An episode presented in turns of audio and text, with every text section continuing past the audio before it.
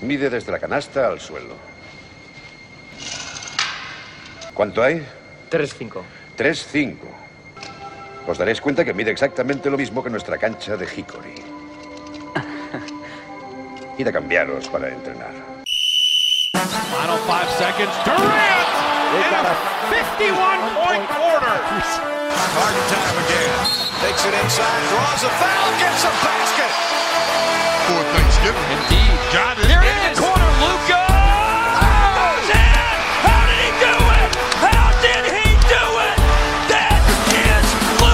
Magic.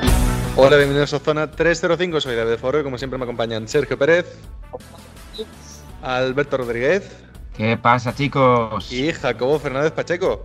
Hola David, hola a todos. Eh, Sergio Pérez, eh, en vez de cómo estamos, creo que podemos empezar directamente por el dato del día, ¿no? Sí, el dato del día y es, es que actualmente la, la pareja padre-hijo que más puntos ha anotado en la historia de la NBA es Joe y Kobe Bryant, como no podía ser otra forma, aunque le está yendo de cerca eh, la pareja de los Currys. Habrá que estar atentos a ver si hay sorpaso, aunque todavía creo que le quedan como 5.000 puntos. Pero ese es el dato padre-hijo que más puntos han metido en la historia de la NBA, los Bryant. Creo que hay uno que ha metido más que el otro, ¿no? Le sacó un pelín más, pero nada, muy poco, ¿eh? Eh, Alberto Rodríguez, ¿dónde nos pueden seguir? Pues ya sabéis que tenéis Facebook, Twitter e Instagram, que son nuestras, nuestras redes sociales y nos podéis encontrar como arroba zona 305 podcast. Y Jacobo Fernández Pacheco, ¿dónde nos pueden escuchar? Estamos disponibles en hasta 10 plataformas: Evox, Anchor, Spotify, Apple Podcast, Google Podcast, Breaker, Pocket Cast, Overcast, Radio Public y Stitcher. En todas estamos como Zona 305. No te olvides de suscribirte, que cada vez que publiquemos programa nuevo te saltará una notificación. Pues dicho todo esto, eh, empezamos.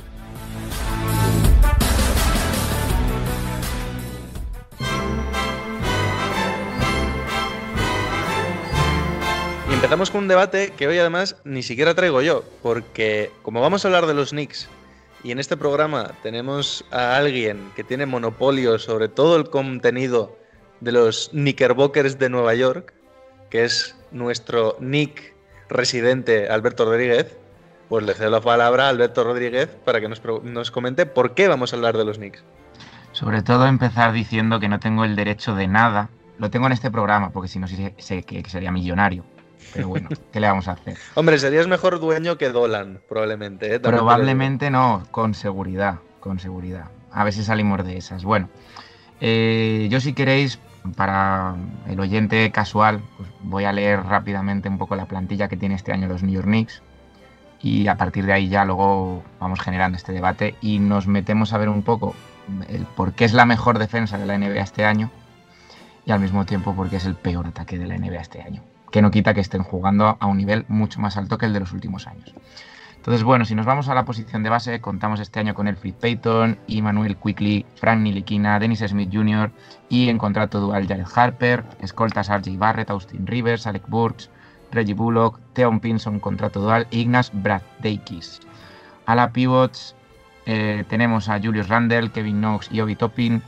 Y en pivots a Mitchell Robinson, Nerles Noel, Taz Gibson. Antes de que algún oyente diga, pero si Kevin Knox es alero, vale, dependiendo de la fuente que consultemos, puede aparecer de una manera o de otra.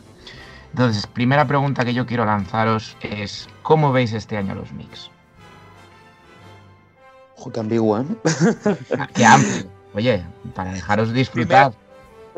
Única pregunta, ¿no? Porque así vamos a estar hasta una hora y media, ¿no? No, no, no, no. Luego tengo preparadas algunas cosillas más específicas. Entonces, de esos exámenes de desarrolla tu respuesta, ¿no? Una pregunta y desarrolla tu El respuesta. profe tiene de todo. El profe pone tipo test, pone abierta, a- respuesta abierta, respuesta cerrada, de sí, de no. Bueno, yo, si os parece, nada, por dar una pequeña pincelada, mm, de inicio la plantilla no te dice mucho, obviamente, pero mm, si analizas, eh, digamos, eh, oportunidades que pueden darte este equipo, sí que hay jugadores muy interesantes, oportunidades de crecer, como por ejemplo de Randall, oportunidad de Austin Rivers de ser un jugador más importante, oportunidad de eh, Barrett de crecer y dar un paso adelante. Eh, entonces se juntan un- una serie de jugadores que motivados creo que sí que pueden dar el rendimiento que precisamente están dando estos Knicks. Entonces, ¿qué me, qué me están pareciendo los Knicks? Pues es un equipo que cree en lo que hace, porque tiene jugadores que necesitan y han querido dar ese paso adelante para crecer y creer en alguien, en este caso en Thibodeau. Yo creo que está pasando algo que llevaba teniendo que pasar muchísimo tiempo y es que creo que algo súper importante en todos los equipos de la NBA y equipos en general, pero en la NBA incluso más importante y que a veces no le damos la importancia que debería tener es la identidad de un equipo.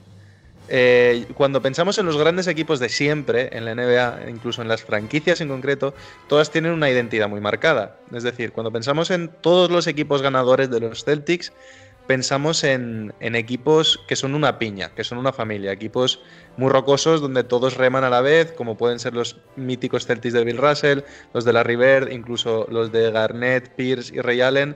A pesar de ser tres All-Star que se juntan, era un equipo con una identidad de familia donde iban todos a muerte contra todo el mundo, donde cuando llegan a la final, la segunda final contra los Lakers, nadie contaba con ellos, pero se unen ¿no? para, para pelear. Eh, los Lakers siempre son como la ciudad del glamour y de las superestrellas.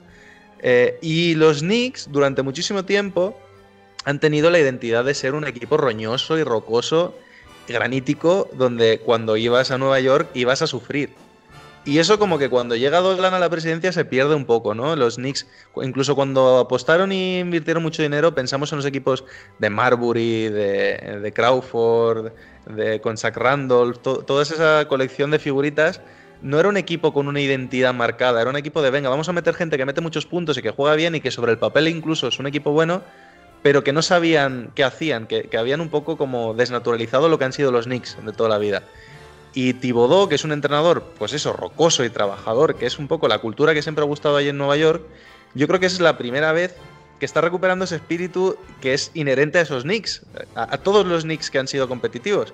Entonces yo creo que es una de las claves de, de, que ahora, de tanta ilusión, ya no solo que veamos eso, que son la mejor defensa de la liga, que es algo súper importante, a pesar de ser un equipo con muy pocos nombres, sino que se vuelve a reconocer a los Knicks. Volvemos a ver a esos Knicks rocosos, a esa identidad de la franquicia, ¿no? Y ya por rematar, que me estoy alargando mucho, pero algo súper importante que ha dicho Thibodeau y que yo creo que es la, el resumen de todo. Llevamos mucho tiempo hablando de cultura ganadora, estos equipos que son perdedores que quieren instaurar una cultura ganadora, y, pero primero vamos a tanquear y a draftear a jugadores en posiciones altas y tal. Y Thibodeau hace poco ha dicho, es que la única manera de crear una cultura ganadora es ganar partidos. Y, sí. y, es lo que están haciendo, porque claro, con, con, con, los últimos entrenadores, también el año pasado y tal, sí, queríamos recuperar la cultura de los Knicks, pero también que los jóvenes jueguen mucho, mucho y que perdamos muchos partidos porque queremos draftear alto. Y la única manera de que un equipo salga de, de ese bucle del fango es que compitan. Que no se y saques un número 8 en vez de un número pero que el equipo compita para que esos jugadores se acostumbren a competir. Sí, sí. Totalmente de acuerdo. Está. Yo, bueno, por seguir en, en, esa línea de cultura ganadora o, o restablecer una identidad, eh, creo que al final Tibodoa está reorganizando, porque tampoco es que la plantilla está reorganizando un equipo a priori malo por la parte más fácil por la que yo creo que puedes organizar un equipo malo, que es la defensa. Al final, dentro de todo, sí, hombre, cuando hablamos de NBA es un poco más complicado apretar por ahí a un jugador, ¿no? Pero creo que dentro de, todo lo que puede componer un equipo de baloncesto, una franquicia del deporte profesional, es, es conseguir que al final estos jugadores que ganan muchísimo dinero, que últimamente hay esta, esta polémica ¿no? en, la, en, la, NBA de qué jugadores lo hacen con pasión y qué jugadores están ahí por pues apretarles las tuercas y convertir una mala plantilla, porque no nos confundamos, la plantilla de los Knicks sigue siendo mala, mala para los estándares de la, de la NBA, pues apretar por lo más fácil y a la vez lo más difícil de mejorar, que es la defensa, pues al menos te, te quita de esa, podríamos decir, ese fondo de saco de la liga, que son los equipos, pues lo que han sido los Knicks durante dos décadas, el, equipo que ni siquiera lo intenta. Y, bueno, yo creo que eso ya es un, cambio importante. Eh, vamos a ver cuánto aguanta Thibodeau al frente, porque recordemos que Thibodeau no solo tiene fama de asesino de jugadores, sino de enemigo de plantillas. Eh, entonces, claro, al final los jugadores te pueden comprar el cuento un tiempo, pero no les puedes apretar tampoco demasiado las tuercas, sobre todo si los resultados no te avalan.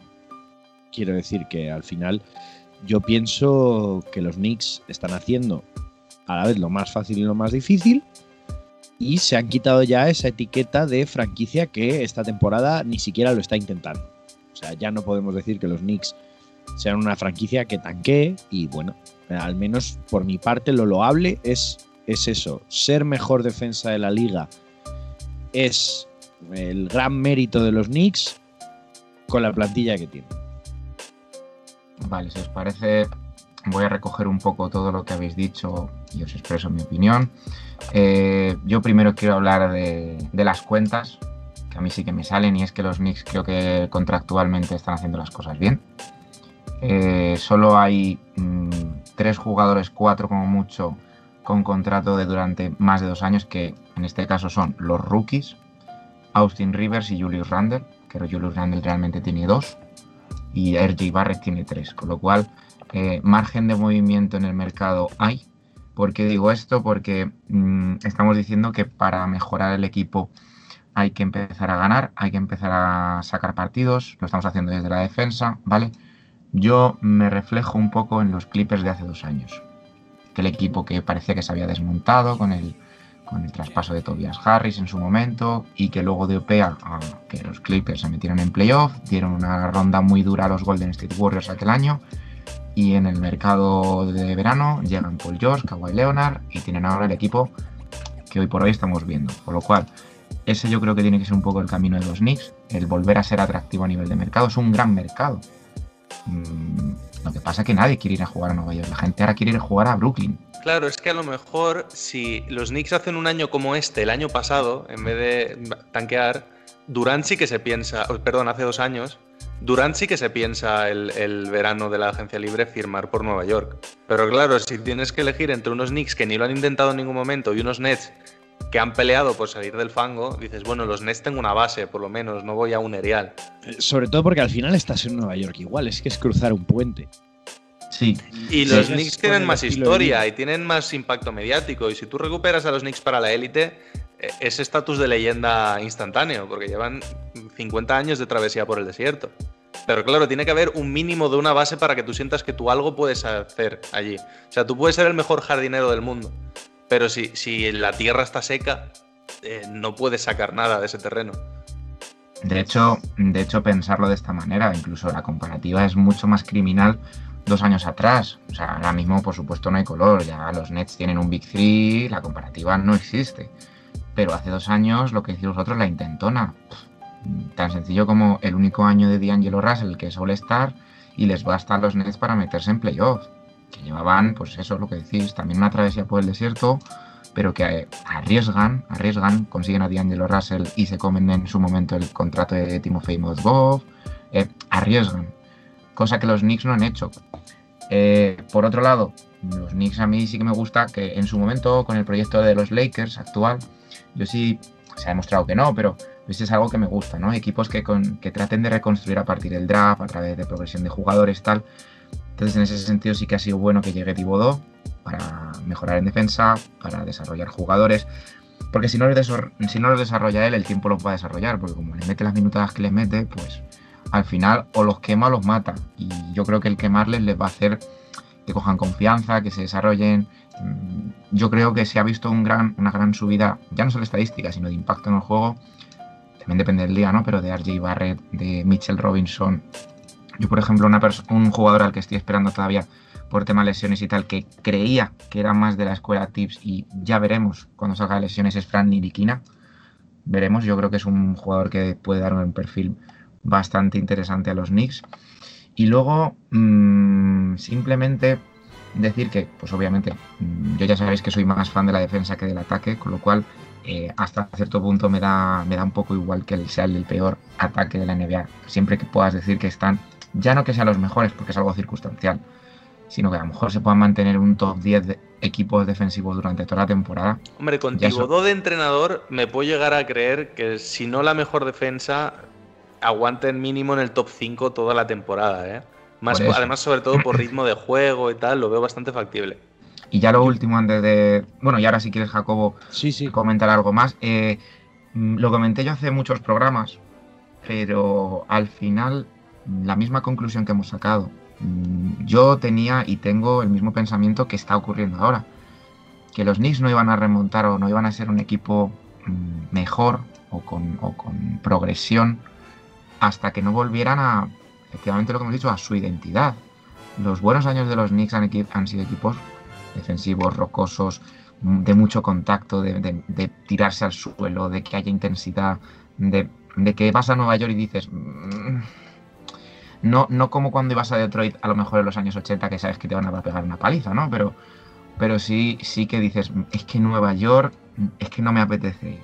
No me apetece ir, no, no me gusta jugar partidos a pocos puntos, no me gusta que me estén agobiando todo el rato, no me gusta, no me gusta. Entonces, creo que, como ya dije yo hace muchos programas, eh, necesitábamos que volviera a eso.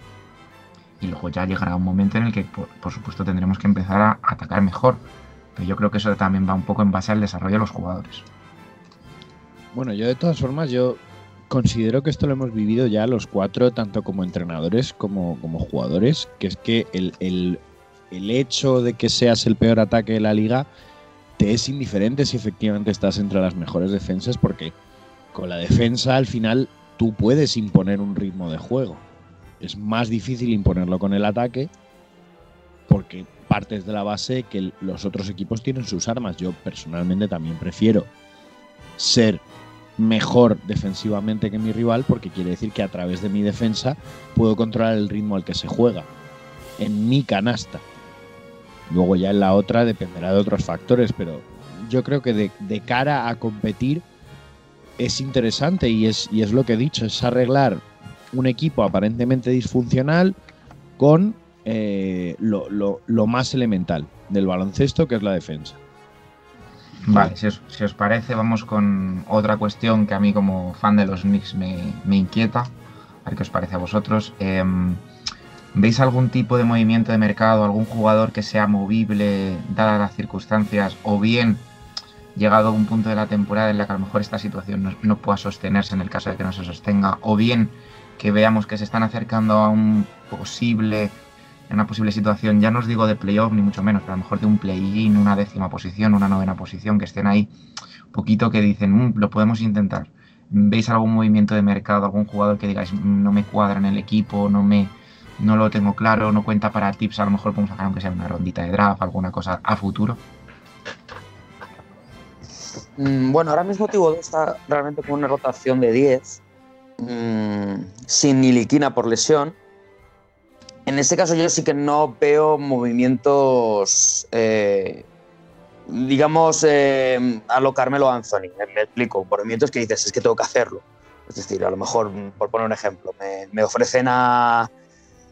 eh, eh, voy a poner un ejemplo, me dice, a Luka Doncic a cambio de media plantilla, pues lo tengo que hacer, ¿no? Mm, A menos que haya eso, que no lo creo, eh, mm, no veo movimientos muy claros. Porque además Thibodeau está una cosa que me está gustando mucho y es que está estableciendo una rotación muy clara entre titulares, cuento titulares como Alec Barks, como sexto hombre, digamos, y suplentes, en el que juegan muchos minutos juntos. Entonces está creando esa identidad de equipo, eh, esas conexiones tanto individuales como, como digamos del 5x5, entonces no le veo rompiendo ese esquema, al menos esta temporada. Yo creo que mm, quizás sí algún movimiento, nada que vaya a romper la banca, eso desde luego. Eh, yo creo que algún movimiento sutil que busque mejorar la plantilla un poquito, nada más. O sea, no grandes cambios, eh, intercambios básicos de jugador por jugador, jugador por ronda del draft, eh, jugador por jugador y ronda del draft. Cambios muy sutiles que hagan la plantilla un poquito mejor, que no vayan a desestabilizar la, la rotación y sobre todo cambios que te permitan mantener ese estándar que tú ya estableces de, un equipo rocoso que puede que, que parece que tiene aspiraciones de, empezar a competir de cara a pues lo que dijimos de que si hace dos años la situación con pues buscar eso, precisamente hacerte ya de una vez un mercado atractivo para los grandes agentes libres. Yo no buscaría en ningún caso eso. Yo es lo que espero y creo que harán, que serán cambios pequeñitos. Ofrecer a jugadores como moneda de cambio mm, por jugadores iguales o mejores. Una, una cosa, porque estamos hablando mucho, o estáis hablando mucho del mercado. Simplemente una pregunta muy al aire, aunque es algo civilina, lo admito. ¿Me podéis decir qué grandes agentes libres han fichado en la historia de los Knicks? Es que es, es algo, lo iba a dejar pasar porque mm, eh, ya habíamos cambiado de tema, pero ya que lo mencionas y vuelves al tema, sí que te voy a recoger el guante. Es que volviendo a lo de la identidad, sé que estoy muy pesado en este tema, es que precisamente el, el problema de los Knicks los últimos 20 años es que desde que Dolan es presidente está intentando convertir a los Knicks en los Lakers. Que es, voy a intentar fichar a un jugadorazo o dos, un poco lo que hicieron con Carmelo, o cuando se mm, intentaron ir a por LeBron y como no podían LeBron intentaron ir a por Wade y como no podían ir a por Wade fueron a por Bosch y al final fueron a por Studemayer. Y, y, están continuamente no haciendo un equipo ni medianamente competitivo para tener margen salarial y para tener rondas del draft que ofrecer por grandes jugadores y tal. Y es que esa no es la identidad de los Knicks, como, como bien comentas, eh, Pérez. Los Knicks han tenido dos grandes épocas una en la que draftearon a Willis Reed y fueron añadiendo piezas también a través del draft y tal, y otra en la que draftearon a Patrick Ewing. Y, y, el equipo de Patrick Ewing, que es el que todos tenemos en la cabeza, es que no tenía ningún otro, ninguna otra estrella en el equipo. Que es que la, la estrella exterior era John Starks, que es un jugador de segunda ronda mm, que no quería nadie y tenía una serie de pegones. Y, y, es que esos son los Knicks, no son un equipo glamuroso. Por mucho que lleven 20 años, 20 años intentando hacerlo. Yo creo que la, la, clave que has dado, una, una, de ellas que antes yo a mí se me olvidó comentarlo, es que luego también hay que, hay que tener jugadores que quieran jugar para la ciudad, ¿vale? Que son, por ejemplo, esas, esas dos identidades que yo, o lo que más he hablado a nivel periodístico, a nivel declaraciones, son RJ Barrett y, y Obi Toppin, ¿no? Eh, volviendo un poco a lo que es el mercado, yo sí que hay dos, tres jugadores que puedo ver fuera del equipo al final de la temporada o durante la temporada, ¿vale? En este caso, por ejemplo, otra cosa es que tengan valor de mercado. Pero obviamente uno es Dennis Smith Jr., que al parecer no cuenta demasiado para Thibodeau. Quizá pueda encontrar cobijo en algún equipo que le pueda interesar, pues alguien de su perfil, eh, pues no sé, a cambio de algún contrato que no les sirva y que los Knicks lo puedan absorber. Eh, luego el caso de Alec Barks me parece que puede ser muy interesante de cara a playoff para algún, para algún equipo un seed número 6, ¿sabes? Algún equipo que pueda necesitar algún poquito más de puntos desde el banquillo, tal, llegado el punto eh, de la temporada son 6 millones por un año. ¿Quién no, ¿Quién no querría un jugador que mete puntos desde el banquillo a un precio de 6 millones por un año? Y... Perdón, Alberto, antes, antes de que se este nombre, en el caso de Barks, los Knicks no lo van a soltar fácil, ¿eh? O lo sea, sé, es, lo sé, lo sé. Es, es, eh, Thibodeau o Boy, ¿eh? En ese sentido. O sea, no, sí, no les sí. veo yo diciendo, bueno, venga, va, por un par de rondas. O sea. ¿Es el nuevo, es el nuevo Luol Deng de Thibodeau o qué? No, a ver, no, no, no, no en ese sentido, porque está promediando, están entre él y Bullock, se reparten 24 minutos cada uno más o menos, pero ambos mmm, son muy del agrado de Thibodeau y, y, ya te digo que no les veo soltándole fácil. Pues no, y además. Entiendo lo que quieres decir. Uf. Además, además sí, entiendo, entiendo lo que dices porque para que nos entendamos fácil, es gran parte del pegamento del equipo. Sí, y es uno gran de los pocos veteranitos y está muy bien. Y Thibodeau lo está no exprimiendo, pero lo está sacando mucho provecho y yo creo que él ha mejorado numéricamente y está muy contento, pero bueno, Sí, en ese sentido, yo si tuviese que apostar por una salida, apostaría a como mucho por uno de los veteranos si se presenta una opción de que un equipo muy competitivo, imaginaos, por mucho que sea muy de Thibodeau, ¿no? Pero un Ty Gibson, que sé que es complicado que lo muevan porque es el, uno de los cariños de, de Thibodeau también, pero un equipo que necesite presencia interior, como pueden ser, yo que sé, unos Celtics, que todavía vean que les falta un poquito por dentro y puedan ofrecer una primera ronda o alguna pieza valiosa cara a futuro, incluso un Austin Rivers, también un jugador que pueda ser muy sexy por contrato para un para un equipo que justo cuando se vaya a cerrar mercado vean que les falta una piececita para cerrar rotación. A lo mejor por ahí se puede mover algo, pero sin duda no veo ningún movimiento de los que cambie la cara del equipo. Sí, de, hecho, lo que dices tú de los Celtics, pues eh, quizá el tercer jugador que yo metería ahí en discordia sería Nerlenson Noel, ¿vale? que tiene un año por 5 millones, pues como tú dices, de cara a la posición interior, pues por ejemplo los Celtics o sin ser muy descabellado, te digo Brooklyn, que necesita algún jugador interior más seguramente de cara a playoff, ¿vale? Bueno, como el mercado está así un poquito sosete, porque sí que es verdad que los Knicks tampoco tienen mucho que ofrecer, no tienen grandes movimientos para aportar, nos vamos ya un poco a, lo, interesante, ¿no? O sea, ¿hasta dónde creéis que van a llegar los Knicks este año? Eh, ¿Se van a quedar fuera de playoff, obviamente? ¿O no? Eh, ¿Su techo está en el play-in y, ahí lucharlo para, no sé, robar alguna hipotética eh, plaza de playoff? Eh, si siguen con este nivel defensivo y la progresión de determinados jugadores pueden meterse en una posición 8, 7. ¿Cómo lo veis? Bueno, yo recojo guante rápido, tampoco me va a extender mucho en esto. Yo los veo, como mucho los veo en play-in, porque creo que va a haber un momento de flexión en el equipo. No creo que sean capaces de aguantar este ritmo defensivo toda la temporada.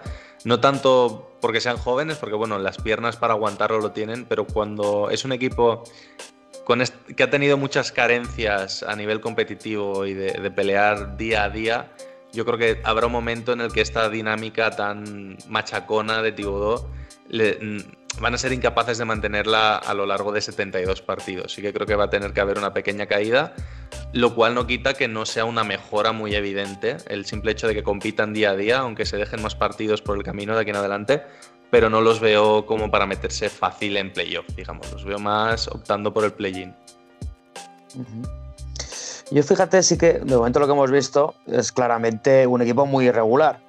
Eh, es decir, han tenido a lo mejor rachas de tres partidos seguidos mm, ganando y otros cinco perdidos y luego vuelven. O sea, de momento muy guadianesco. Creo que es ese tipo de irregularidad, coincido con David, en que va a pasar factura en un momento de la temporada. No sé si va a ser eh, dentro de dos semanas o dentro de dos meses, pero eso le va a quitar muchas opciones de asentarse en el playoff. Lo bueno que es el este, y realmente por delante también tiene un, equipo como Cleveland que es tres cuartos de lo mismo. Em, entonces sí que yo le veo con opciones reales de un octavo puesto, de un play-in en el que haya opciones. Ahora, necesitan mm, seguir con esta progresión y en vez de ir dando Mm, estas vueltas y estos picos a nivel de partidos, conseguir una consistencia y que el calendario les favorezca, obviamente, lesiones, porque ahora mismo si se lesiona Randall, el equipo se cae.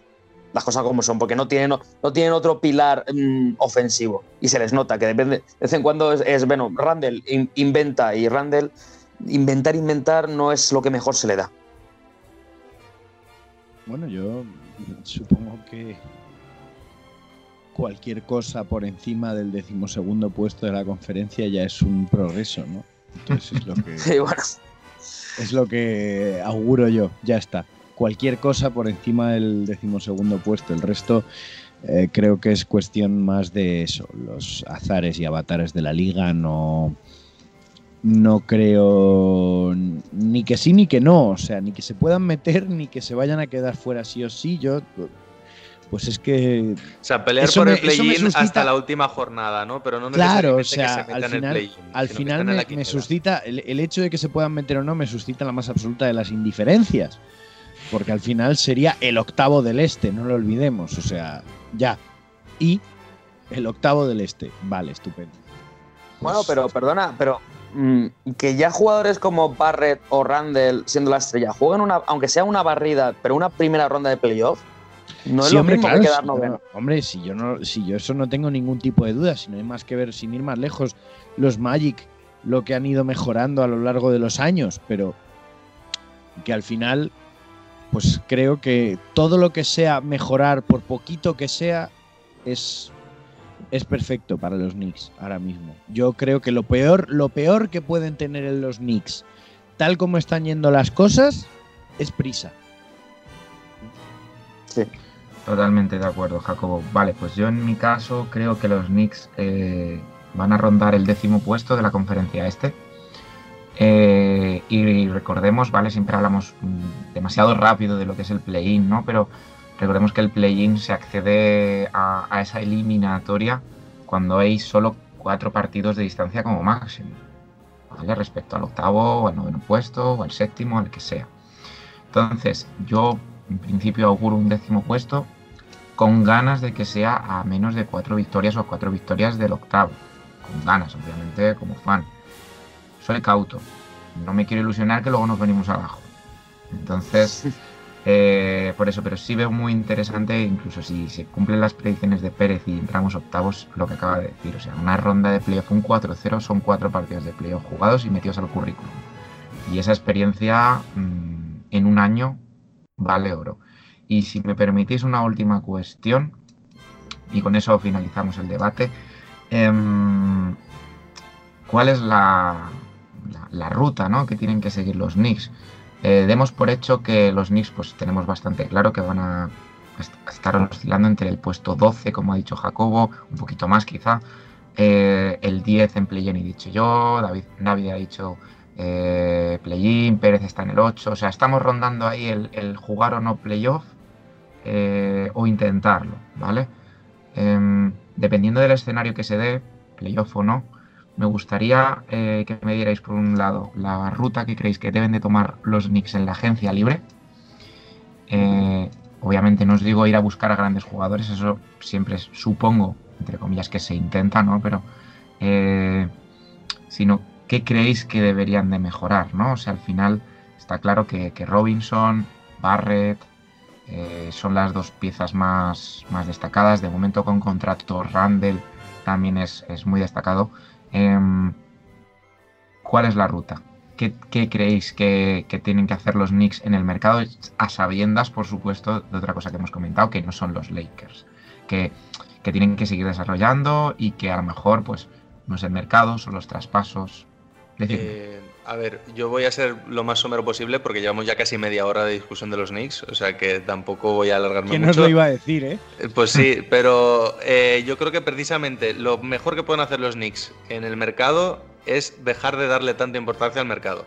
Insisto, llevan 20 años que el mercado es la gran esperanza de los Knicks, es el, la ballena blanca de los Knicks, es de esa cosa que los obsesiona y que persiguen sin parar, y no es lo que tienen que hacer. Han empezado a hacer algo bueno, que es construir y pelear partido a partido y ser un equipo profesional, y tienen que seguir por ahí, y en el mercado, pues si surge algo, bien, pero que no le den una importancia capital a lo que hagan en el mercado, sino que construyan con lo que tienen. Yo por eh, qué tienen que hacer los Knicks. Eh, bueno, a ver, voy a soltar una cosa que es a lo mejor gestión deportiva 101. Eh, líbrate de lo malo y quédate lo bueno. Afuera lo malo. Oh, Claro, oh, oh. o sea, pero es que es así, afuera lo malo, quiero decir. Los jugadores que más estorben a Thibodeau en este caso o que menos aporten al proyecto actual de la franquicia, búscales salida, que al final es, creo, lo que deben hacer que el 95% de las franquicias de la NBA, y, e intenta no mm, deshacerte de ellos a cambio de nada, y el resto, pues, es lo que tiene que venir. Céntrate en, desarrollar el talento joven o no joven que tengas. Al final, yo creo que tal como se está desarrollando la liga actualmente, yo creo que hasta en, veteranos de 33 años una franquicia puede construir a futuro. Eh, Jacobo, te voy a pinchar un poquito más, si me permite. Más que nada porque quiero decir que contractualmente, lo, hemos dicho, los Knicks al final tienen muchos contratos de solo un año. Entonces creo que eso va a ser fácil, entre comillas, ¿no? O sea, el, el deshacerse de esos jugadores. Entonces, eh, a sabiendas de que conocemos más o menos qué jugadores son los que sobran en los Knicks, ¿tú qué buscarías? ¿Qué buscaría? Eh, anteto. Principalmente yo buscaría eh, lo primero, ya lo he dicho, veteranos. Jugadores veteranos ofreciéndoles cierta estabilidad eh, y veteranos que estén contrastados. No solo por su rendimiento en pista, sino también por su profe profesionalidad fuera de ella. Eh, y a la hora de fichar grandes estrellas es que yo no, yo personalmente no ficharía grandes estrellas y sobre todo lo que tienes en mente es que dos de tus jugadores más jóvenes actualmente, que también han sido dos de tus picks más altos de, la, de los últimos tiempos, hombre, se supone que van a ser, o, tú tienes la intención y vas a poner el trabajo en que sean grandes estrellas. Entonces, eh, yo invertiría en formación. O sea, trae gente que pueda convertir a, esa, a esos jugadores jóvenes en las estrellas que se supone que van a ser en el futuro. No dejes, no dejes margen a, a que ciertas cosas se estropeen por el autodescubrimiento. Mm. Y ya. Bueno, yo creo que en el mercado, uno, tiene que fijarse, o sea, su idea de jugadores que adquieran tienen que ser acorde al modelo de Tibodó, muy claro. En ese sentido, yo creo que, que, que la opinión, o sea, le están preguntando a Tibodó qué quiere, y eso me parece fundamental y que no todas las franquicias o todos los equipos lo hacen. Y la posición que sí que veo que hay que reforzar más es la del base. Eh, Alfred Payton no me está terminando de convencer y Quickly es un rookie que al final tiene fallos de rookie y se los aceptamos y los aplaudimos. Eh, pero creo que necesitan un base mm, que tenga más capacidad de crear juego, de mover bola y a su vez a un jugador, mm, ya sea exterior sobre todo o a lo mejor interior, que tenga mm, creación de juego sin ser base. Eso es lo que yo estoy echando en falta a los Knicks, que tenga esa capacidad de sacrificio, pero que tenga un, un par de dedos de frente y, y pueda ayudar a desatascar u ordenar el ataque. Hombre, recordemos, perdona Pérez, que son también el peor ataque. Son la mejor defensa, pero también el peor ataque, que no todo es bueno. En ese caso es cierto que lo que hemos hablado, Tibodó se ha basado en vamos a crear esta identidad de equipo defensivo, mm, tal, tenemos estos jugadores jóvenes que les interesa correr adelante, en ataque estático ya nos ocuparemos de ellos, que se ve claramente que la orden es ya hablaremos de esto dentro de un par de meses. Entonces yo, pero sobre todo lo veo por la acción del base. Cuando el Elfrid Payton eh, está en pista, se le ve el equipo que le falta movimiento, le falta más orden. Yo le falta, veo le falta más orden. Creo que es la gran posición que deben, que deben mejorar y en la que deben de fijarse en el mercado. Y a lo mejor eh, la solución no es un James Harden o algo de ese estilo, no un base superestrella, sino un base que sea no un veterano que esté vuelta de todo tampoco, pero un jugador a lo Julio Randle, ¿no? De, digamos, de mercado medio que necesite dar ese paso adelante y en el que puedas confiar.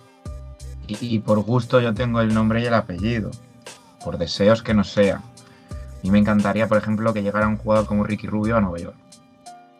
Sería ideal, sí, sería ideal, sería su destino ideal, pero hombre, no es agente libre, eh, tiene un contrato grande, tendrías que dar algo mm, que obviamente en Minnesota no son tan tontos como a comerse a Dennis Smith Jr. solo. Mm, bueno, pero sí, algo de ese estilo. Algo de ese estilo sí que creo que sería lo ideal para los Knicks y poder crecer a partir de un base de nivel, veterano, que sepa lo que hace y, y quitarse un poco de en medio a, a Peyton. Vamos a ver cómo encaja Niliquina, pero tampoco creo que sea la gran solución ni el Mesías, en este caso, de la Gran Manzana. Sí, básicamente, pues mm, subrayar un poco lo que has dicho tú. Creo que las dos posiciones a, echarle un poquito la revisión durante, hipotéticamente, ya veremos cómo se desarrolla la temporada, ¿no? Pero durante eh, la, agencia libre, pues será más adelante, por supuesto, pero la posición de base y yo creo que quizá la de alero, ¿vale? Porque obviamente Topping no es un alero al uso, tampoco es un 4, es, es un poquito bailando entre las dos posiciones.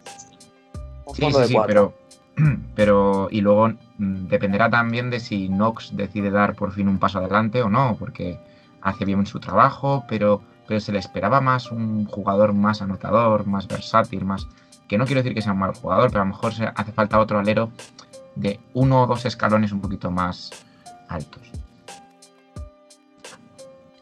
Bueno, pues hasta aquí la discusión en profundidad sobre los New York Knicks. Todo lo que no hemos hablado de los Knicks en los últimos cuatro años lo hemos hablado hoy, lo cual En está los bastante últimos bien. cuatro, en los últimos diez. Así que bueno, esperemos que sea también buena señal y que podamos ir hablando de los Knicks porque sigan creciendo, porque la verdad que mola tener a unos Knicks competitivos en la NBA. Y muchas gracias Alberto por traernos este tema y nos vamos con la primera pista del jugador misterioso.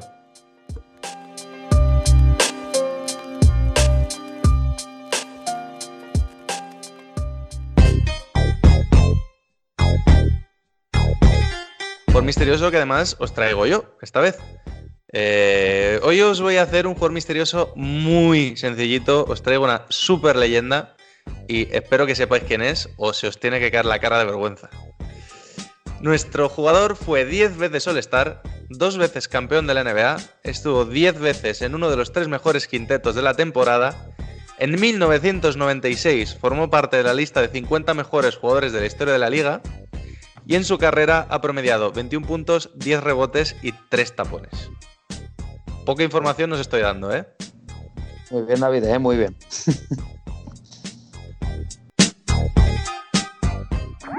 Síguenos en redes. Estamos en Twitter e Instagram como arroba zona 305 podcast. Zona 305.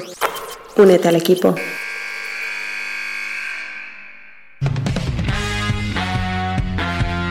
Y sigo yo, porque aquí vamos a, como dicen en Estados Unidos, vamos a enseñar un momento cómo se hace la salchicha, ¿no? Vamos a enseñar los entresijos del programa. Joder, David, No, macho. el- el- No hay, otra, no hay otra similitud, no hay otra todos- expresión que pueda Porque todos sabemos que el, el perrito caliente probablemente se llama así porque está hecho de perro, ¿no? Entonces ahí viene un poco esa frase de decir, "Va- vamos a enseñar lo que no se tendría que enseñar. Entonces hoy a priori vamos a ser tres. Lo que pasa es que hemos rescatado eh, para la causa a uno de, de nosotros. Pero como íbamos a ser tres, pues yo traía sección también. Así que bueno, pues voy adelante con mi sección ya más que canónica, que al final es la que traigo siempre cuando me toca traer sección, que es la de las citas. Voy a deciros ya la primera cita, vamos a entrar directamente en faena, y es eh, Mick Jagger está en mejor forma que demasiados jugadores de la NBA. Y yo creo que es debatible si podríamos decir lo mismo de Keith Richards. Sí. Esta frase viene de Jeff Van Gundy, viene de Bill Walton o viene de Reggie Miller. Es muy de Van Gandhi, ¿no? ¿No creéis esta, este Sí. tipo de frase? Pero No, puede sí, que sea. Pero Reggie eh, Miller también tiene su cosa ocurrente, no sé. De vez Yo en cuando digo es Jeff. ocurrente. Para mí, Jeff. sí, no. Yo Es es, que que, yo- también creo. Reggie Miller tiene pinta de conocer a Mick Jagger. Jeff Van Gundy no lo tengo tan claro. No lo sé. Yo creo. Yo me voy a apostar por también Jeff, ¿eh? aunque puede que sea trampa, pero bueno, Jeff Van yo digo Jeffs. Reggie Miller. Tenemos un Reggie Miller. Me hace gracia, Jacobo, que hayas dicho, tiene pinta de conocerlo, porque el único que lo podría haber conocido porque comparte una afición, que es la cocaína, es Bill Walton, que es el que de verdad dijo esta frase. ¡Vaya! Ay, Bueno, vamos con la segunda frase, con la segunda cita. Esta cita es de principios de los 2000. Ahora entenderéis por qué es importante que, que ponga contexto. Porque la frase dice: Sabes que el mundo se va a la mierda cuando el mejor rapero es- del mundo es blanco y el mejor golfista es negro.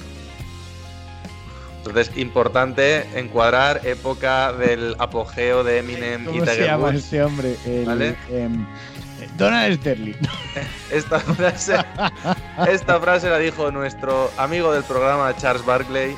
Esta frase la dijo Allen Iverson. O esta frase la dijo Stephen Marbury.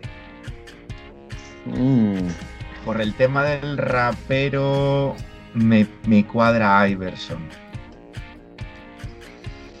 Pero claro, luego ya el tema del golf puede ser ahí Charles Barkley. Hombre, desde luego Marbury jugando al golf no lo No. termino de ver. no veo. En No. China a lo mejor que ha sentado la cabeza. Yo me voy a quedar con Iverson. Ah, venga, yo digo Charles Barkley. Bueno, yo por desempatar voy a decir Marvel, ya que estamos. Venga, tenemos ni idea. cada uno. Pues efectivamente Jacobo es Charles Barkley, el amigo del programa. Tercera frase, esta además, hoy que solo estamos los entrenadores, creo que os va a gustar mucho a todos, que es, entrenar es fácil, lo que es difícil es ganar. Esta frase la dijo Bill Russell, esta frase la dijo Elgin Baylor o esta frase la dijo Greg Popovich. Mm, a mí me suena que la dijo Bill. Le veo muy a Bill Russell de, de este tipo de frases, ¿no? Como, como tirándose también un poco flores a sí mismo, ¿no? Pero si el, pero si el cabrón dicen que, se, que el tío se ponía a leer el periódico cuando era entrenador. Bien, ¿no? Porque él veía como muy fácil entrenar y a lo mejor el concepto de entrenar era otro. También es verdad que en la época esa en la que se dormía entrenando creo que eran los Royals, ¿no? En los Kings. Que también es más Sí, fácil ya- dormirte cuando entrenabas en esa purria. No, yo digo Greg Popovich.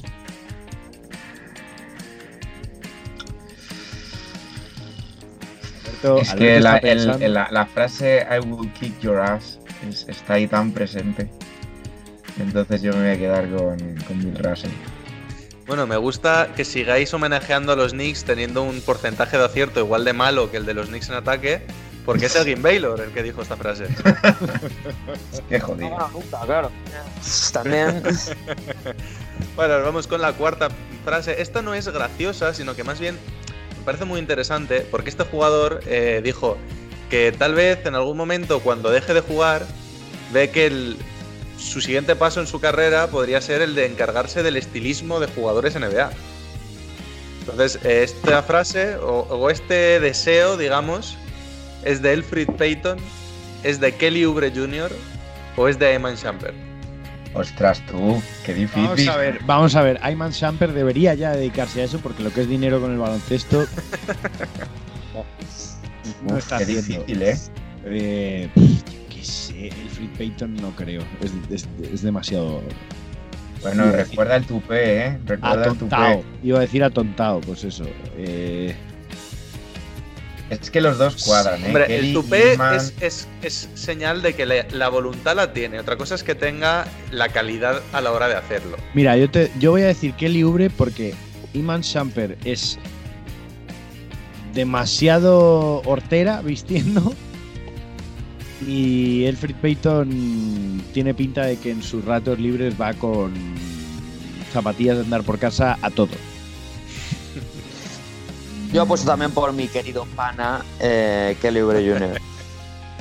Bueno, pues para ver si saco yo un puntito, yo estoy entre Kelly e Iman, pero me voy a ir con Iman Chamber.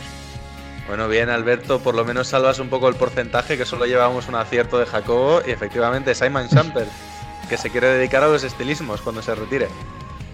Y por último, eh, terminamos con esta frase que a mí me ha gustado mucho, que es...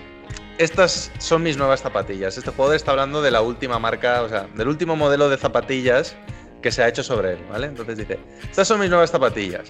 Son buenas zapatillas. No te harán rico como yo, no te harán jugar como yo, no te harán tan guapo como yo, solo te harán tener zapatos como los míos.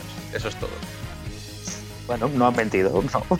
Eh, Esta frase es de Shaq, de Chuck o de T-Mac. Shak- Shaktimac. Joder, ni idea. Bueno, no sé. Yo me voy a unir al carro de, de lo que digáis, porque como no he aceptado ni una. Shaquille O'Neal. Yo en esto soy Shaquille O'Neal. Sí, sí, yo Es el, único, es el único que alude lo suficiente a su atractivo como para hacer esto eh, a la hora de publicitar unas zapatillas. Pues Yo mira, aunque, aunque sea. Alberto, No, no, no, no, no. Tienes que decir. McGrady. Claro, Alberto. Te la he, claro, puesto, te la he puesto votando. Y, y además no es eso, sino que, que sé que sé, sé que seguramente va a ser Shaquille, pero por si acaso es trampa, por si acaso el, el que menos eh, puede decir esa frase es McGrady, me llevo el punto, y si no que se, la lleve- se lo lleven ellos. Bueno, pues te alegrará saber que no se lo lleva ninguno de los tres, porque fue Exacto. Charles Barkley. Qué Hoy he hecho un poco de trampa, he puesto dos del mismo jugador, porque Barkley sabéis que es un pozo sin fin, tanto para comer como para dar frases eh, mitológicas. Y pues esta también era de Charles Barkley. Y hasta aquí, cinco frasecitas, cinco jugadores, y hasta aquí mi sección. Y me doy la despedida a mí mismo, a no ser que me la queráis dar vosotros, porque como soy el Y presentador, hasta aquí, David, gracias por tu sección. Nos vamos con la segunda pista del jugador misterioso. que vuelva a ser yo.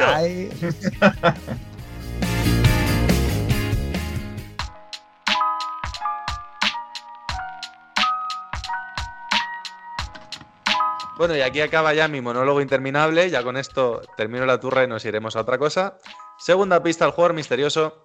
Además de todo lo que os he mencionado anteriormente, también es uno de los solo cinco jugadores, además una lista que se acaba de ampliar este año pasado, que han ganado tanto un MVP como un premio a Defensor del Año.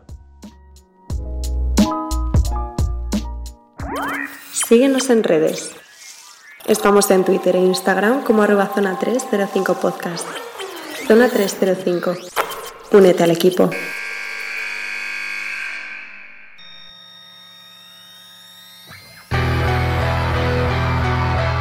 Y ahora por fin, última sección, Sergio Pérez. Cuéntanos, ¿qué, qué traes hoy para nosotros? Hoy traigo algo diferente. Eh, vamos, una sección nueva, vamos a decirlo así. eh, La hemos medio llamado el tiempo muerto o time out, ¿no? Em, Y, pero recuerda mucho a los, a los ya, ya denostados unos contra unos que hacíamos hace ya, como parece, como mil años, ¿no? Entonces, bueno, os voy a traer, Que lo dejamos mm, de hacer porque quedó tan arriba con Bienve eh, volviéndose loco en la sección que dijimos, ¿para qué volver a traer esto? bueno, o sea, fue idea de bombero torero juntarme con él, pero bueno. Eso está para el que para el que lo quiera consultar, está entre los 20 primeros programas. Eh, Es que, es que es oro. Eso es oro radiofónico. Tendremos bueno, que vamos- recuperar ese audio. Sí, sí, lo, yo creo que lo pondremos. Pero bueno, vamos con una sección, ya te digo, que es novedosa, entonces os explico cuál es el funcionamiento, ¿no? Eh, y yo voy a traer eh, cuatro cuestiones, vamos a decirlo, ¿no? Cuatro temas que ya os he pasado, os pasé por privado, eh, en el que vamos a tratar mm, como si fuese un tiempo muerto. Entonces, al final, un tiempo muerto diríais, bueno, ¿es un minuto hablando? No, el tiempo muerto, todo el que ha estado en un tiempo muerto, dura entre 40 segundos, 45, porque ya te está metiendo prisa, eh, a ti se te cae la pizarra porque eres un manazas, entonces, bueno.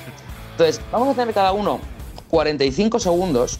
Y cuando se acaben los 45 segundos, ¿nos vas a decir juego, por favor? Vamos a ver, Sí, mis, sí, mis, mis tiempos muertos duran 10 segundos porque los 50 de antes estoy echando la bronca, o sea. Ojo, pues entonces no, no te eches piedras contra tu propio tejado, Jacobo. Pero sí, sí, de- daré yo la señal de tiempo, volvemos al juego, algo de ese estilo. Entonces vamos a hablar siempre de lo mismo eh, y vamos a defender diferentes posturas. En este caso siempre vamos a hablar de eh, temas de Euroliga. El último es un poco más eh, diverso, pero bueno. Entonces, una vez establecidas un poco las normas, vamos a ir con el orden. Y en este primer, eh, esta primera cuestión, vamos a empezar con Alberto, va a seguir Davide, luego Jacobo y termino yo. ¿Vale? ok. Muy polite, todo, muy. Sí, vamos a ser muy de Chile. Entonces, la cuestión que traemos es: eh, ¿cuál es el, el entrenador más infravalorado de la Euroliga? Entonces, el que ha pedido el tiempo muerto para empezar es Alberto, y su tiempo muerto empieza ya. Pues eh, nuestro entrenador más infravalorado, mm, casualidad que se haya hablado ya de él en este programa o en la previa, eh, Andrea Trincheri, entrenador del Bayern de, Múnich. Eh, ya sabíamos que el Bayern iba a caer en algún momento, pero no obstante están haciendo una gran temporada. Dentro de su propia liga van cuartos. Tiene que hacer ajustes, tiene que mejorar su comportamiento en las pistas, pero creo que es un pedazo de entrenador y le está haciendo meterse en la élite, cosa que merece este año el Bayern. Bueno, tiempo muerto, vale, muy cortito, perfecto. Ideas claras, así me gustan. Davide, tiempo muerto que empieza ya. Bueno, pues mi apuesta va por Jaume Ponsarnau, yo me quedo aquí en España. Eh, creo que cuando hablamos de los mejores entrenadores de, España, ya ni siquiera de Europa, porque en Europa ni se menciona su nombre un poco, ¿no? Pero en España siempre decimos Lasso, eh, Vicius o quien está en el Barcelona, el, rotatorio de Basconia siempre está en las quinelas, y nunca hablamos de un Ponsarnau que recordemos que llega al Valencia, Pedro Martínez se va del Valencia, yo creo que un poco como diciendo, este equipo ha tocado techo y por eso se va, porque piensa que después de la Liga de Valencia ya no puede aspirar a más.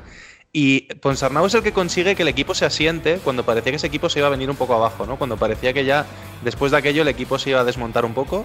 Y es el que por fin mete al Valencia, que es un equipo verdaderamente asentado tanto en Euroliga como en España y que da miedo todas las temporadas. Sí, tiempo.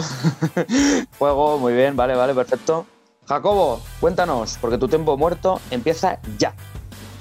Bueno, yo creo que por infravalorado, eh, entrenador para mí, Georgios Barsokas, creo que es un entrenador con muchísima personalidad, aunque es cierto que este no está siendo su mejor año ni, ni está teniendo sus mejores años en general. Sí que creo que es un entrenador que tiene una forma de trabajar muy clara, una personalidad muy asentada y aunque eh, no monta grandes aspavientos como quizá Jasikevicius u, u otros entrenadores de la liga, sí que creo que ese carácter inflexible y de, y de ser duro con los jugadores que yo creo que en muchas ocasiones merecen, merecen serlo y merecen también eh, que se les ponga en su sitio a pesar de su eh, estatus de, de estrellas o jugadores consolidados, yo creo que Georgios Barsokas es el tipo de entrenador que uno quiere tener.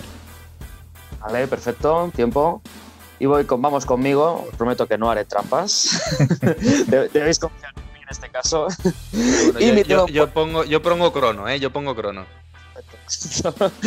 y mi tiempo muerto empieza ya. Y no puede ser con otro que con Xavi Pascual. Em, no tuvo una gran salida del Barcelona, le sobraron para mí un par de años, pero ha demostrado que es un entrenador del más alto nivel. Tanto en su época como en Panathinaikos, como ahora con Zenit, ha demostrado que eh, hace funcionar los equipos de manera inmediata y que incluso con una medio banda, semibanda, obviamente no es el Kinky, pero como es el Zenit, recién llegado a la Euroliga, le tiene ahí arriba, que sabe que su equipo eh, puede dar mucho más, incluso de lo que está dando ahora, y sobre todo que mm, convierte a los, a los equipos en ganadores. Y eso es algo que no todos los entrenadores tienen. Bien, perfecto. Primera cuestión terminada, lo pondremos en redes. Queremos conocer, obviamente, vuestra opinión, oyentes. Y vamos con la siguiente. Vamos a, a hacer algo diferente, que se habla mucho, o es una cuestión que, que todos los años se trata en NBA, pero no tanto en Euroliga. Y sí que yo creo que podemos eh, profundizar un pelín en ello, ¿vale? Entonces, el orden esta vez va a ser, Jacobo, empiezas tú, sigue Alberto, luego voy yo y terminamos con David, ¿vale?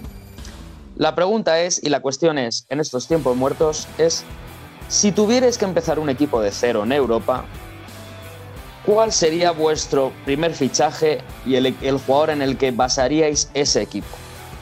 Jacobo, tu tiempo muerto empieza ya. Bueno, yo escogería a Gabriel Deck, primero porque creo que el factor de su edad y su juventud siempre te favorece en cuanto al aspecto del tiempo. Luego creo que, aunque es un jugador que tiene obviamente sus carencias, eh, creo que es muy completo. Ahora mismo, tal como juega, es, un jugador muy completo en todos los aspectos del juego y es todo corazón, lo cual, como chispa para inspirar al resto de la plantilla, yo creo que puede ser la la gran piedra angular de, un club que quizá mm, aspire a competir contra mm, cualquiera y ganar a cualquiera. Con lo cual, Gabriel Deck, opción clara, estatura, fuerza, mm, capacidad técnica, capacidad de liderazgo, incluso diría yo. Oh, perfecto, perfecto, muy interesante. Alberto, tu turno, tu tiempo muerto empieza ya. Bueno, en mi opinión creo que un equipo tiene que empezar o bien por un base o bien por un pivot. Entonces, como bien decía Andrés Montes, la rica salsa canaria se llama mojo picón.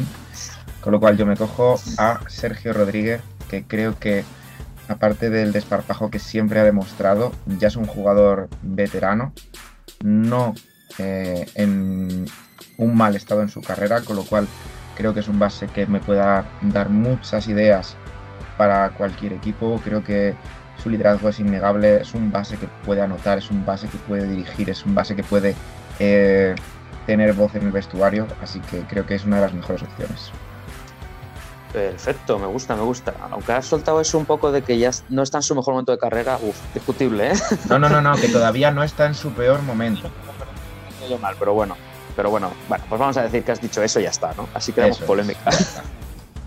Bueno, vamos con mi tiempo muerto, que me autodigo yo, y es que empieza ya.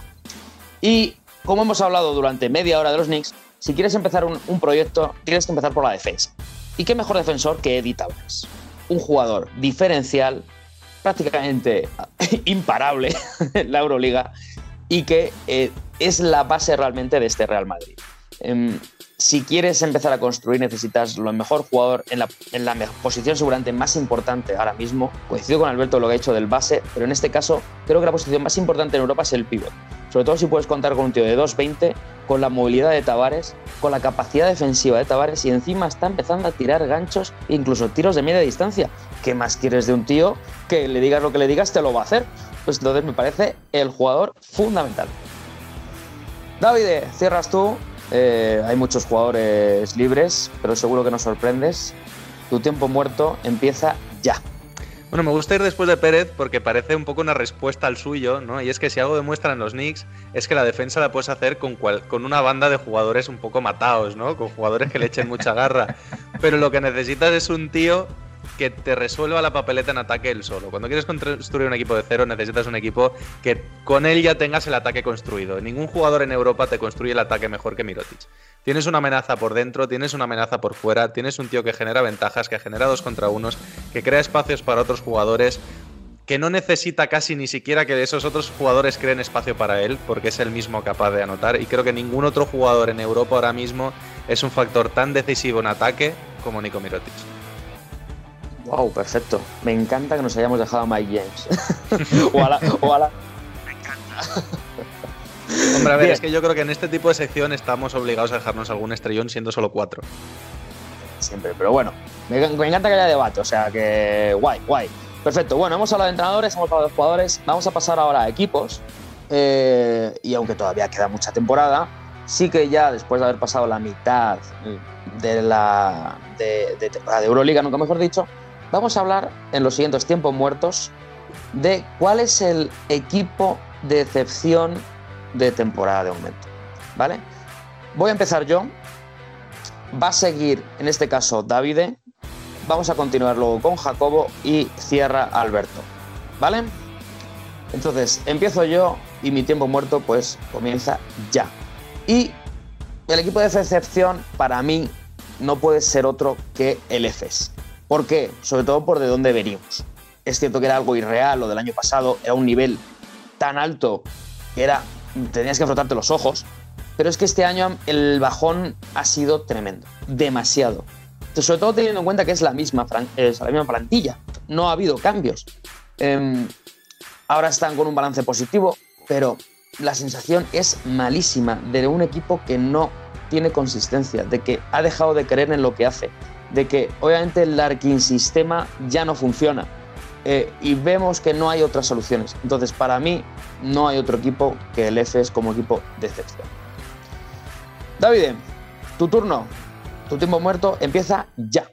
Bueno, para mí solo hay una respuesta posible que es el Kinky. O sea, estamos hablando de, de una banda que hace honor a su nombre y es una banda de, de escapados de casa, que no saben ni a lo que juegan, que vienen de 12 derrotas consecutivas, que ya han echado a Curtinaitis de pura desesperación.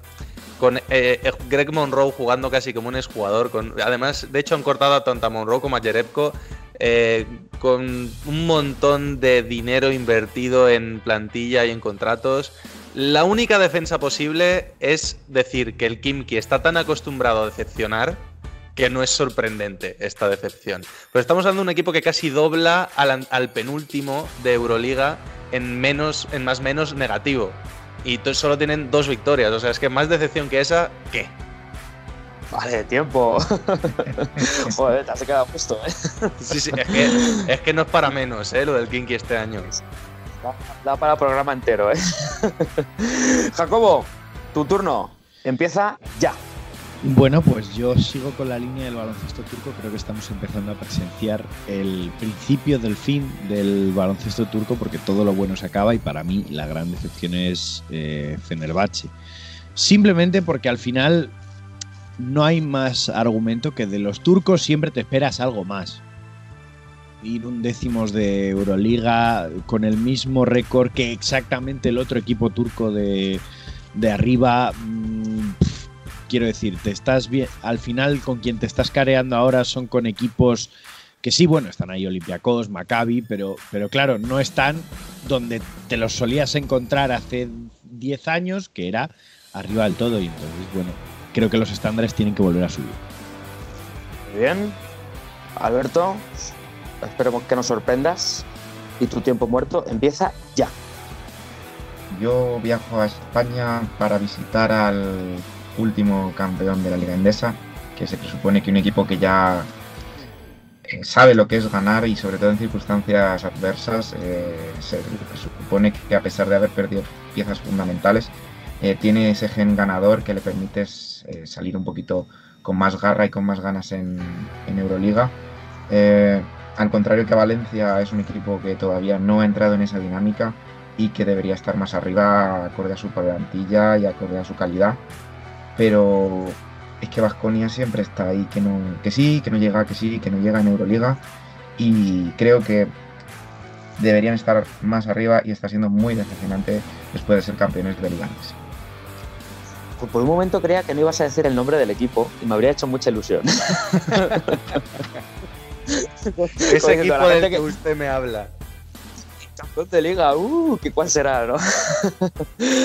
bueno, vamos con la última, eh, que esta es sin duda la más abierta y es la que hemos dicho que va un poquito menos de Euroliga, pero también eh, el orden este vez, esta vez va a ser David primero, voy a seguir yo, eh, continúa Alberto y cierra Jacobo.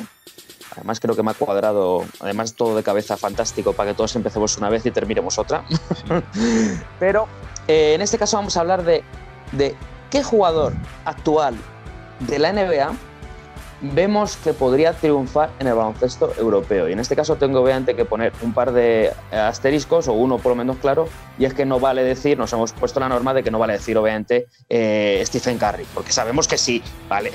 Buscamos que están un poquito bajo Espera, el radar. espera, espera. ¿Sí? O sea,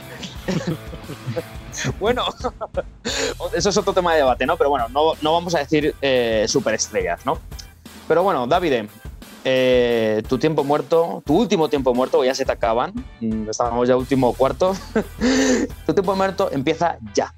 Bueno, pues eh, último tiempo muerto me juego el último tiro con un jugador con el que no querría jugarme el último tiro, pero bueno, que creo que tiene futuro, que es Nico Mannion, el base de los Warriors, el base suplente. Yo creo que tiene el perfil exacto de jugador que acaba brillando en Europa. Estamos hablando de un jugador que viene de una carrera universitaria buena, de un jugador base, muy serio, muy currante, de los que presionan a toda pista, aunque a lo mejor su físico no sea el, mejor, con mucho IQ baloncestístico, que probablemente le vaya a costar tener una carrera larga en la NBA, pero que en cuanto llegue a Europa yo creo que tiene el perfil perfecto para ser un jugador importante en un equipo además ganador. Oh, perfecto, te sobró tiempo y todo, muy bien. Vale, vamos conmigo y mi tiempo muerto final empieza ya.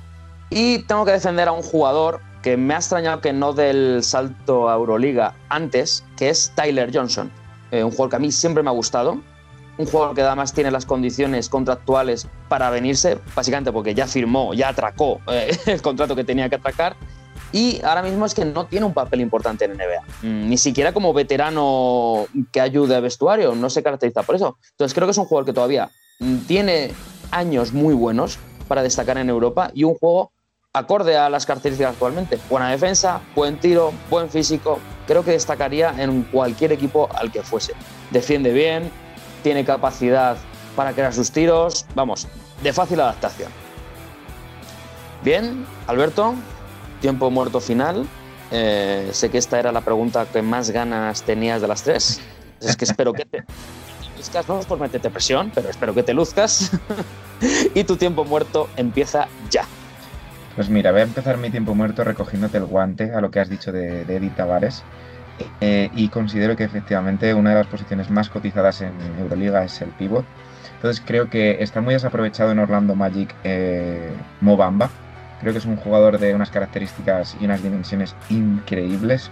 Eh, quizá lo único que le pueda faltar es un poco de trabajo físico a nivel de musculatura y demás.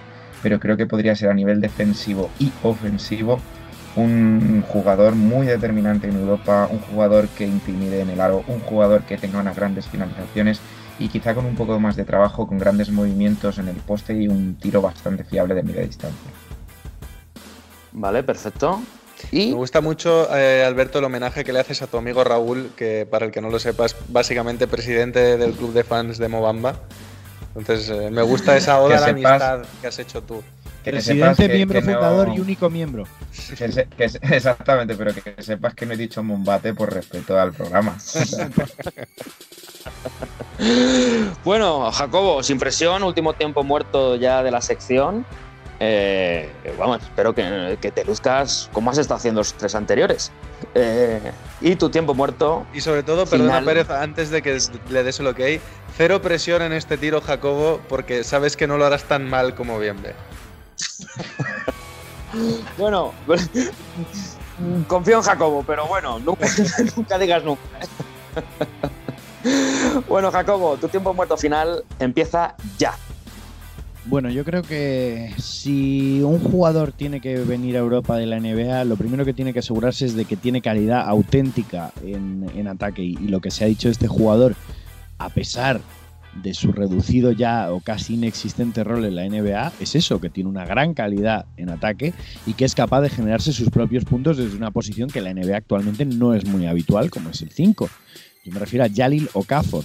Sí, un jugador al que quizá no es el más atlético del mundo, pero que las comparaciones ofensivas pues le permiten tener un arsenal muy completo de tiro de media distancia, un hombre que maneja la zona desde todos sus ámbitos y sobre todo un hombre capaz de fabricarse sus puntos, que yo creo que es lo que falta a los equipos de la liga. Bueno, bien, yo creo que no ha decepcionado, o sea que genial. Muy bien, pues esta es la sección que he traído. Hemos hablado un poquito de todo. eh, lo subiremos a Twitter en modo encuesta a ver qué opina la gente, con qué, con quién se queda. No es quién ha ganado, porque aquí eh, quien ha ganado con nuestras intervenciones es el baloncesto. Oh, Qué bonito. mía, madre mía. Sí. Pues nada, muchas gracias Pérez por los microdebates de hoy y nos vamos ya con la última pista al jugador misterioso.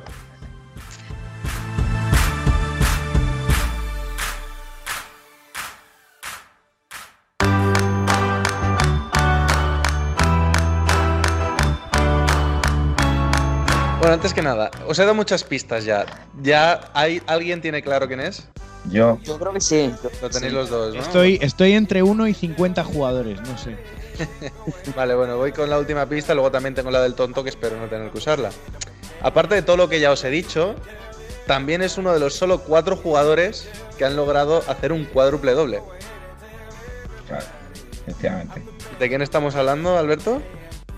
Pues yo, vamos, o sea, igual ahora mismo mm, tropiezo, me caigo desde un décimo piso y lo que sea, pero yo creo que hablamos de Hakim Olajuwon. Pues no es Hakim Olajuwon. Es- es una trampa ahí. Eh, la, la he hecho, la he hecho rebusca- O sea, he, he buscado. Vale, pues es es un otro, perfil parecido. Yo creo que lo tengo. Es el que va de negro, es el que va de negro. Claro, Cabrón. era el que estaba El cabrón.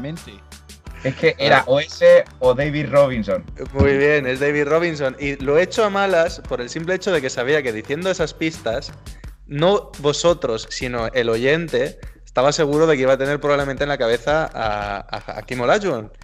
Y mi jugador misterioso de hoy, que ya habéis visto que no es muy complicado, lo he hecho aposta para reivindicar la figura de David Robinson.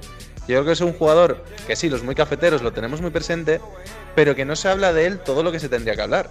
Estamos hablando de un tío que ha metido 70 puntos en un partido, que ha sido MVP y mejor defensor del año. Ya hemos oído sus promedios, tres tapones por partido en su carrera. Eh, yo creo que el problema principal de la carrera de David Robinson es que la conferencia oeste de los años 90 solo recordamos los equipos que jugaron las finales contra los Bulls. No, no te equivoques. Sí, bueno, y el David hecho de que al final la, la gloria, la gloria la alcanzó al- la fase Al llegar Tim Duncan. carrera, sí, claro. eh, eh, eso es verdad, pero lo que me refiero es que antes de que llegue Tim Duncan, hay unos Spurs eh, mm, majestuosos con un David Robinson eh, de meter 70 puntos en un partido, es el máximo autor de la liga, de promediar casi 30 puntos y más de 10 rebotes y 3 tapones o casi 4. O sea, números verdaderamente al alcance solo de los grandes nombres, a los Jabbar, a los Hakim Olajuwon, a los Shaquille. O sea, está dentro de esa conversación. Y yo creo que siempre lo dejamos como uno o dos peldañi- peldañitos por detrás, porque luego el bueno, bueno, bueno, el legendario es Tim Duncan. Pero la carrera de David Robinson eh, no es inferior a la de Tim Duncan en cuanto a números. Es que el problema quizá es ese, ¿no? Que, mm, que si tú hablas de los Spurs, no te vas a, a los años 90, desgraciadamente, que también tienen muy buen equipo en aquella época. Y luego el tema de David Robinson también está esos años que, que él pierde en la Marina, que no juega tantos años como debería de probablemente haber jugado en la NBA. Eh, bueno, pero cuando... como, como hemos comentado antes, 10 veces All-Star, 10 veces mejores quintetos, o sea que es una carrera larga en la élite. Sobre todo yo creo que, que se, infravalora, se infravalora su figura, aparte por la llegada de Tim Duncan, por Eso supuesto, es. sino porque creo que su, su retirada fue pues en líneas muy paralelas con Duncan, muy discreta. Hombre, se retira como El- campeón y claro, haciendo cuando- un cuando ganan el- 13-17 en el sexto partido de Claro, las finales. cuando ¿eh? ganan el último, pero me refiero discreta en el sentido de que ganan el anillo, se acaba la temporada, él no vuelve la temporada siguiente ya pues se da por hecho que hasta ahí, adiós muy buenas, y no hace ruido, y no hay ovaciones, y no hay... Entonces yo creo que por eso también, y, por el hecho de que al final, bueno, sus últimos años, como digo, aunque roza la gloria, pues era un jugador imponente, pero pues, pues eso, más discreto, no, no, no captaba ya tan, tanta atención de las cámaras como durante los 90. El mejor zurdo de la historia. Y ahí abro debate. Ojo. Bueno, en cualquier caso, eso, me apetecía hablar un poquito de David Robinson. Otro día igual hablamos un poquito más en detalle de él, en un Simple de Best o cualquier, cualquier otro programa de debate sobre figuras legendarias. Y nos vamos ahora sí, para finalizar el programa, con el top y el flop. Síguenos en redes. Estamos en Twitter e Instagram como arroba zona 305 podcast. Zona 305. Únete al equipo.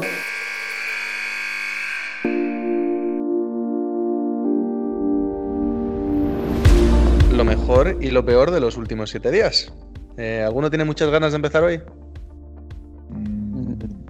A ver, yo, por Realmente, ¿por ejemplo- qué no- por qué- David, que tú últimamente estás terminando siempre. ¿eh? No, yo es que termino siempre como presentador del programa, yo me, me reservo siempre la última. pues hoy no, Vale, perdón. hoy no. Vale, vale. Venga, Esto es una No, no. insurrección. Nada, no digo nada. Venga, venga, Jacobo, te toca. Eh, bueno, eh, como top pondría eh, quizá la figura de, de Tom Thibodeau por, por aquello de que cuando ya quizá habíamos perdido todos la fe en, lo que puede hacer Thibodeau con los equipos, pues una vez más ha cogido pues una banda y parece que está sacando algo de ellos a ver cuánto dura, pero bueno, yo considero que Tom Thibodeau se merece este top. Yo que he sido muy hater de Tom Thibodeau, le doy mi aprobación y mi pulgar arriba. Y el flop, eh, pues para mí las, los muchos, quizá demasiados partidos por varias circunstancias que se están eh, posponiendo en la FBM y que a muchos entrenadores y ni que decir tiene ya directores deportivos les está suponiendo un quebradero de cabeza para cuadrar horarios, eh, salidas, llegadas, rotaciones y demás para jugadores jóvenes que al final no tienen ninguna culpa de todo lo que está pasando. parece, parece que Jacobo ha recogido mi, mi flop de la semana pasada, en el que está muy bien el sistema este año de competición, pero en cuanto haya aplazado la cosa se viene un poquito abajo. Em, sin embargo, mi top de esta semana es el que por fin hayan podido arrancar las competiciones un poco más amateur. Eh, creo que después de Filomena, Virus, etcétera, etcétera, etcétera, que jugadores más cercanos a lo que es el día a día puedan volver a pisar la cancha, es algo muy, muy, muy importante. Y mi flop, me voy a subir un poco a- al carrito de Pérez, lo que pasa que yo me voy un poquito a, a otra ciudad, eh, Detroit Pistons, sin más. Eh, ya está, o sea, eh, eh, Free de Rick Rose, Blake Griffin no sé si podrá hacer algo con todas sus molestias, lesiones, barra mm, contrato tóxico que ya podemos empezar a, a- a ver desde la distancia. Eh, y si no cambia nada, pues igual son mis Atlanta Hawks particulares de este año. Yo, yo suelo decir que vaya, vaya Toby Flop con, con, con, con qué poca gana y desdén, ¿no, Alberto? ¿no? O sea, no te la has currado nada, pero bueno, vale, vale, me no lo he currado, me lo he currado, pero la voz no acompaña. Vale. Eh, yo, hombre, mi, mi top de esta, de esta semana va a ser los Knicks, pero no quiero extenderme, ya hemos hablado ya mucho de ellos. Eh, entonces, bueno, lo dejo como, como los Knicks en este caso.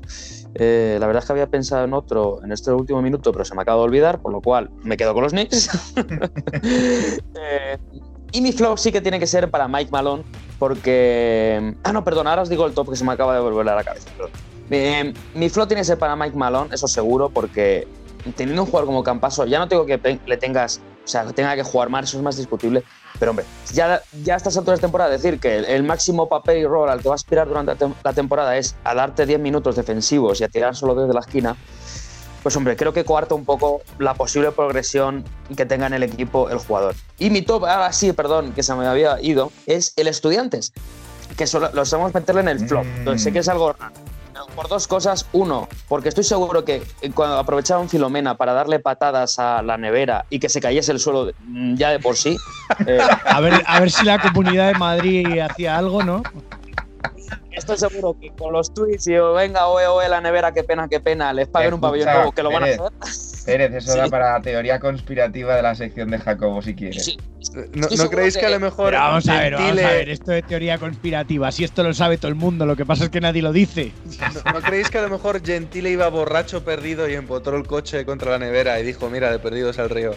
Sí, pero es que eh, la directiva del estudiante se encargó de que se emborrachase Gentile para eso. O sea, y también va mi top por el fichaje de Barea, no tanto por el fichaje de José Juan, sino porque es que sé de buena mano que eh, no le van a pagar apenas nada. Pero cuando te digo nada, es nada. El cabrón ya Y- cobra dos millones de dólares, ¿eh? Ya. Por eso, y va a estar aquí tres meses y se va a sacar pues lo, lo que se tenga que sacar. Y además con la intención de luego, su intención es eh, jugar luego los playoffs Da- con Dallas. O sea, de- dicho de hacerme caso de buenas fuentes que han hablado con el club y con, y con Barea. O sea que me parece que han hecho unos movimientos, movimientos en todos los sentidos fantásticos. Oye, buen scoop aquí, te lo has guardado para el final y tienes información de insider, ¿eh? Eso, eso está muy bien. Bueno, pues nada, para rematar yo muy rápido, top Colin Sexton, yo creo que hemos visto la, el momento de, de la salida al estrellato ¿no? de Colin Sexton, veremos si lo mantiene o no, pero es el primer momento en el que Colin Sexton ha hecho que toda la liga hable de él. Y este es uno, suelen ser los momentos definitorios en la carrera de un jugador cuando empiezas a ocupar portadas y tal con su brillante actuación contra los Nets del Big Three. Y me quedo en esos partidos, mi flop son los Brooklyn Nets, porque primer partido con el Big Three se dejan meter 147 puntos por los Cleveland Cavaliers, peor ataque de la liga, que ya no lo son, ahora lo son los Knicks, pero por la exhibición de los Cavaliers contra los Nets. Y uno puede decir, bueno, a ver, sí, son 147, pero en doble prórroga, es el primer partido juntos. No pasa nada. Vuelven a jugar dos días después y los Cavaliers del peor ataque de la liga les meten 125 puntos y les vuelven a ganar. O sea, la primera vez se están conociendo, está bien. La segunda vez, por mucho que falte Durant, se sobreentiende que cuando tienes a Harden y a Irving después de la mojada de oreja, tienen que ir a muerte. Y que aún así te metan 125 puntos los Cavaliers, me dice que la defensa de los Nets necesita un poquito de trabajo. Y bueno, por fin, Jacobo, ahora sí, despedida. ¿Con qué canción nos despedimos hoy?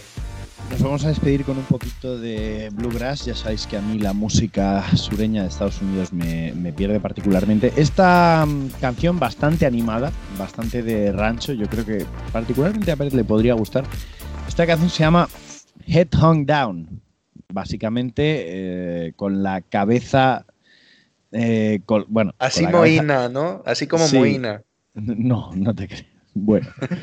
Eh, el dueto, porque al final es un dueto de country, se llaman Daily and Vincent y yo considero que, bueno, esto está bien para una fiesta temática. Animo a la gente a hacer más fiestas temáticas de country porque son muy divertidas, eh, excepto por, yo qué sé, el, el sexo entre parientes, yo qué sé. Solo, solo va- Iba a decir algo, pero es que, bueno, Bueno, Solo pues a nada, añadir, con, es- con- con- con la canción esta de cabeza cabidaja y moína nos despedimos hasta la semana que viene. Adiós. Hasta luego.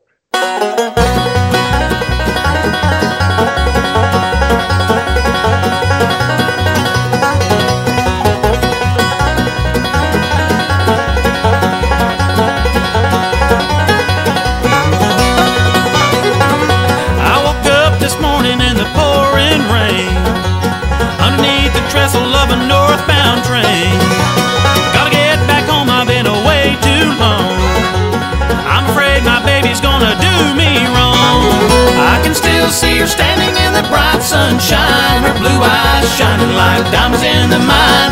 But I've been stranded in this one horse town Standing on the corner with my head hung down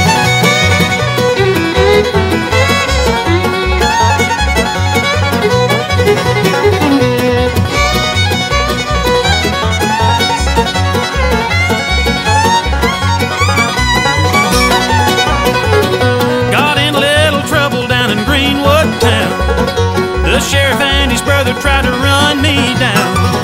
I told him I'm just going back to Tennessee. I have a little woman waiting there for me. I can still see her standing in the bright sunshine, her blue eyes shining like diamonds in the mine.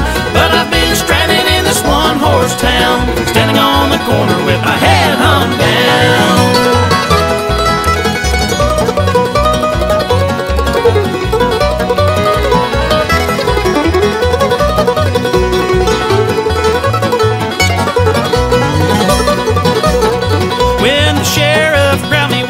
Broke his arm. He said, I'm gonna send you to the Parchment Farm. When I asked the judge, hey, what did I do wrong? Well, son, you stayed in Mississippi one day too long. I can still see her standing in the bright sunshine, her blue eyes shining like diamonds in the mine. But I've been stranded in this one horse town, standing on the corner with my head hung down.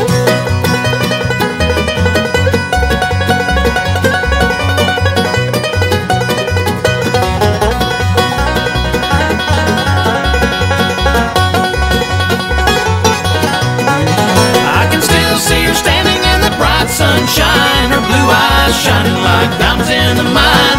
But I've been stranded in this one horse town, standing on the corner with my head hung down. Standing on the corner with my